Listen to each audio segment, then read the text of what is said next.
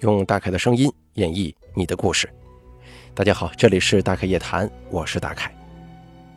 您或者您身边的朋友、家人经历过哪些离奇的怪事儿、匪夷所思的奇遇，或者说您身边发生过一些让人印象非常深刻的事件，您都可以写下来给大凯投稿，并随稿附上您的网名、年龄以及性别。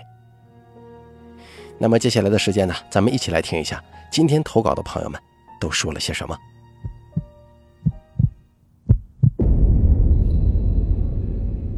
第一位投稿的朋友名字叫袁泉，他是这么说的：“他说，大凯你好，各位听众朋友们好，我母亲顶仙儿那个事儿啊，我上次讲过，大凯也播出来了。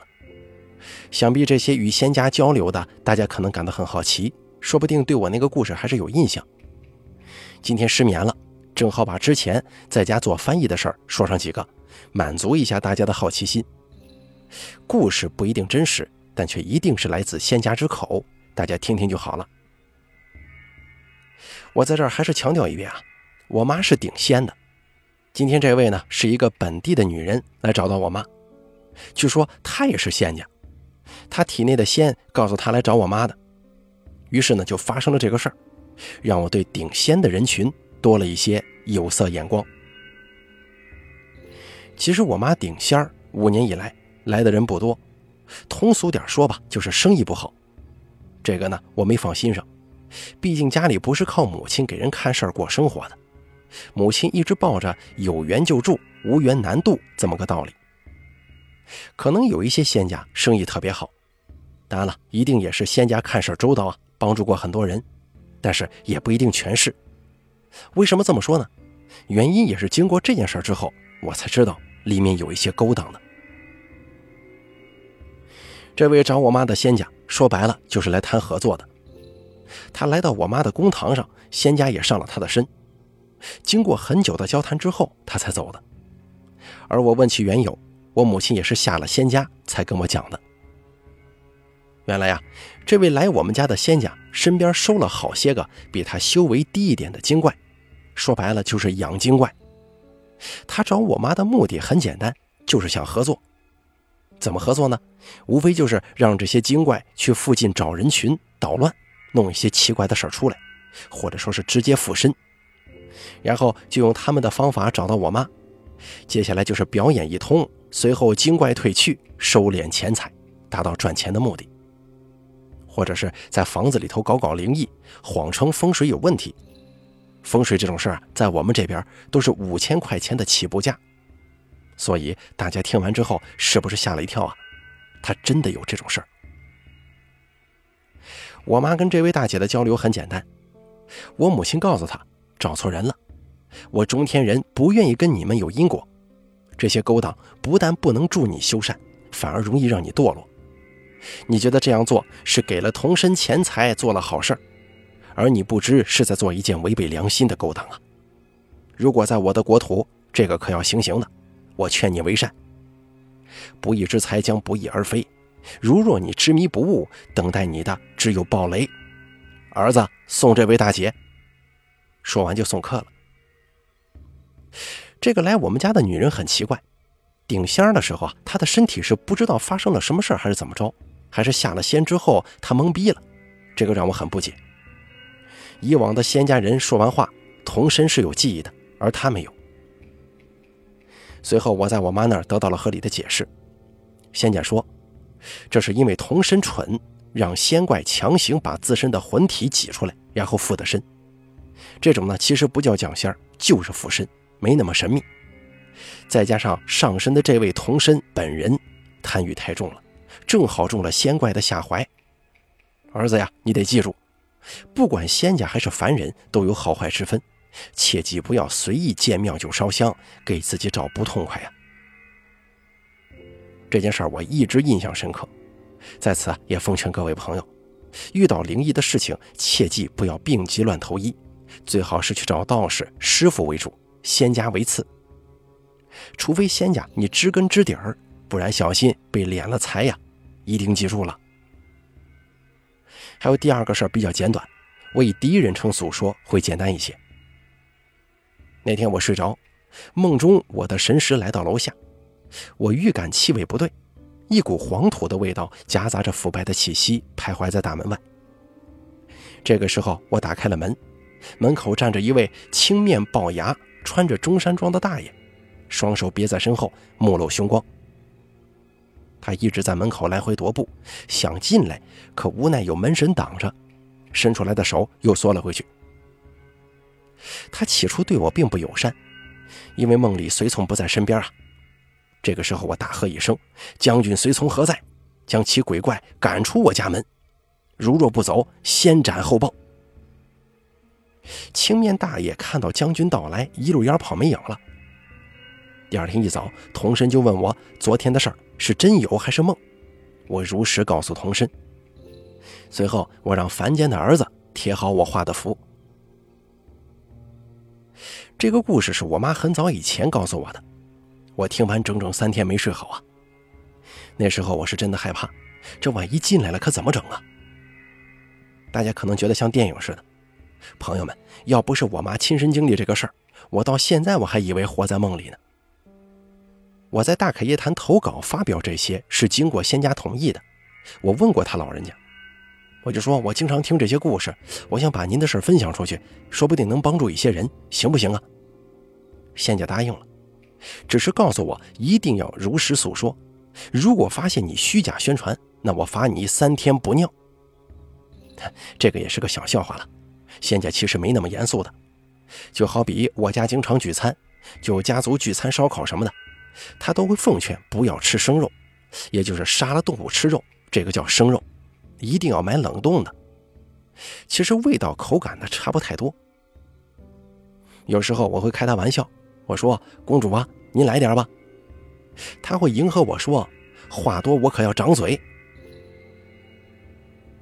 我家的生活不会因为我的负债而忧愁。我觉得支出了就得接受这个结果。我现在也努力赚钱，慢慢好转。我始终相信，心急是吃不了热豆腐的。在这儿，祝大凯越来越好，也祝大家越来越好。下个月我新店即将开业，大概就在六号左右。我会比较忙，等接下来有时间了，我会把这五年来大把的故事跟大家分享的。好了，咱们第一位投稿的朋友，他的故事就说完了。接下来咱们一起听听第二位朋友的经历。这位投稿的朋友网名叫做长瞌睡，他是这么说的：“大概你好，我上次给你投稿是在二零一九年，在听众真实经历合集的第九十九期听到了我的故事。”时隔两年，好久不见呢。我今天来投稿啊，想讲一下最近发生在自己身上灵异的事儿。今年过年的时候，我生了一个可爱的女儿。听我婆婆说，生完孩子的女人都会体虚，会碰到一些奇怪的事儿。她说，当年她生完我老公坐月子的时候，就时常感觉背后有人。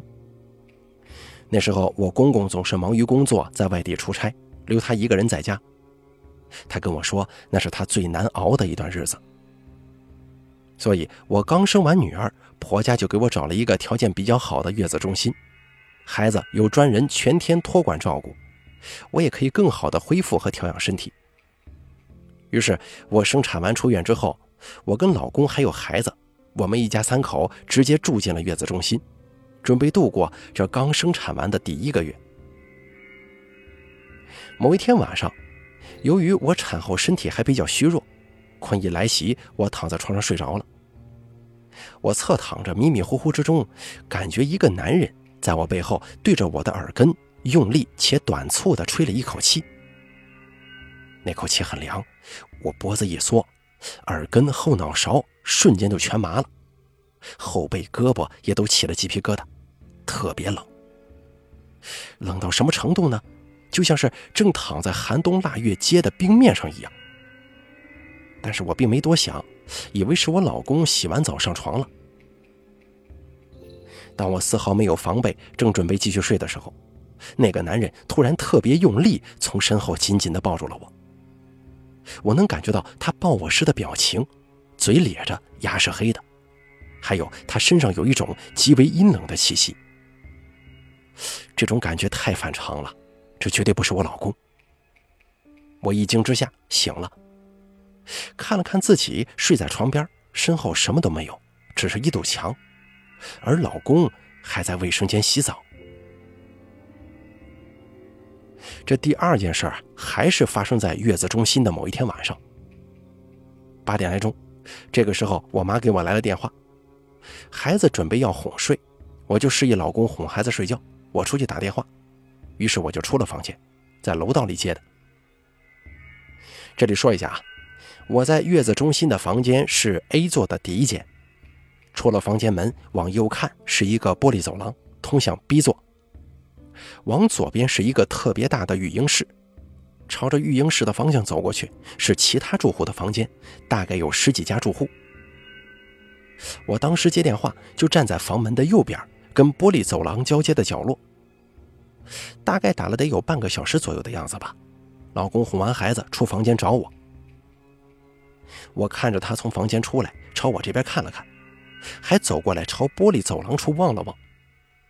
他从我身边走过，但是他并没有看到我，径直转头走向左边育婴室的方向，顺着育婴室找我。我赶忙把他叫住：“哎，我在这儿呢，你没看见我吗？”他很诧异地说：“我刚才明明看过这边，你不在的，你你从哪儿跑出来的？”我说道：“我看到你看了我一眼啊，但你好像并没有看见我就走了。”事后想想，我曾经听过一种说法，是说有可能是鬼影挡住了我，导致我老公没看见我。这事儿每当想起，就后脊背发凉啊。一个月很快就过去了，我们从月子中心出来回家。由于我是剖宫产，家里老人讲究月子要做够百天才算完。我妈这人更是觉得我哪哪都虚弱，什么都不让我干。于是我就待在家，专心陪伴孩子，调养身体。在五一节过后的半个月里，我每天晚上都会做不同的可怕的梦，第二天醒来都是疲惫不堪，颈椎、肩膀一直到背部都很沉重，像是被什么东西压着似的。到了晚上，也不像是在休息，倒像是搬了一晚上砖，干了一晚上活，这么累。可怕的是，有两次在夜里。我清楚地记得，像是被什么人拍到了我的手或者脚，在惊吓当中醒来。有时候偶尔自己在书房坐一坐，还会不自觉地起一身的鸡皮疙瘩。有一次，孩子躺在摇摇床上，我陪着孩子玩，他看着我的斜后方，突然惊恐地哭了，哭的时候还使劲往后缩。与此同时，我的后背。也能强烈的感受到有人贴着我后背的那种感觉。我把这件事跟我老公说了，他们才反应过来。之前出门办事儿，顺道路过雍和宫，买了门票进去烧香。临走的时候，在雍和宫里的宝藏首饰店买了一串红珊瑚手串，开了光带了回来。手串戴了几天，因为总要来回抱孩子，怕刮蹭到孩子，我就把这个开了光的手串给摘下来了。至此，就发生了这五一节以后一系列的事情，细思极恐啊！看来确实这样。有一种说法是，产妇或者在坐月子的时候，由于人太虚，寺庙属阴，不能去寺庙这些地方。看来这事儿并非空穴来风啊！好了，咱们本期大凯夜谈做到这儿就结束了，感谢以上两位朋友的投稿，也感谢大家的收听。第一位投稿的朋友袁泉，这是他的网名啊。他曾经给咱们分享过一期《大凯夜谈》，这个叫做“仙家的对话”，大家还记不记得这个事儿？这个朋友今天的投稿算是来了个后续，并且呢，咱们这朋友算是揭露了一个所谓的行业内幕了。大家一定记住啊，很多时候呢，你去找仙家的时候，或者说是找人看事儿的时候，别让人骗了，搞不好有一些人呢从中作梗，引发你的一些问题，从而套你的钱。当然了，这个是无良的仙家，或者说是一些法师啊，或者说干脆一些江湖骗子才会这么做，并且咱们故事当中投稿人袁泉他也说了这个事儿，说如果以后啊有事儿，最好是找道士师傅为主，仙家为次，啊，除非啊仙家你知根知底儿，不然小心被敛财呀，大家也要记住这个事儿了。咱们第二位投稿的朋友常瞌睡，他说的这个事儿就是发生在他刚刚生完孩子坐月子的那段时间。咱们不管这个故事怎么样啊，反正以前很多故事啊，或者说是很多小说当中都有提及，女性在生孩子的时候属于破啊，这个时候身体是最为虚弱的时候，但怀孕的时候是最为强大的时候啊。在怀孕的时候，好像天然有一道屏障，什么事儿都不会有。这个事儿我就不细说了，故事当中都有。但是生了孩子，哎，这个身子就开始很明显的虚弱，要不然咱中国能有坐月子这个说法吗？对不对？并且很多听我故事的朋友可能会有一些啊，刚刚结婚啊，准备生孩子，或者干脆就是一些准妈妈，你们一定要注意一下啊。生了孩子之后，不管是坐月子也好，还是孩子小的时候也好，尽量不要去一些莫名其妙的地方。如果有一些忌讳啊，或者是有一些当地的这种风俗需要遵守的话，一定要严格恪守啊。尽量咱做到这个，起码心里不犯寻思吧。您说呢？好了，咱们本期大开夜谈走到这儿就结束了，感谢您的收听。如果您也想像以上两位朋友一样投稿，诉说您的一些奇奇怪怪的经历，请记住以下三个投稿方式：第一，关注大凯的微信公众账号“大凯说”，发送聊天信息给我；第二，加大凯的 QQ 投稿群四群五四六七六八六八四，把你想说的直接发送给群主就可以了。还有第三种最简单的投稿方式，把您的稿件发送到邮箱一三一四七八三八。@QQ 点 com 即可，我在这儿等着您的投稿。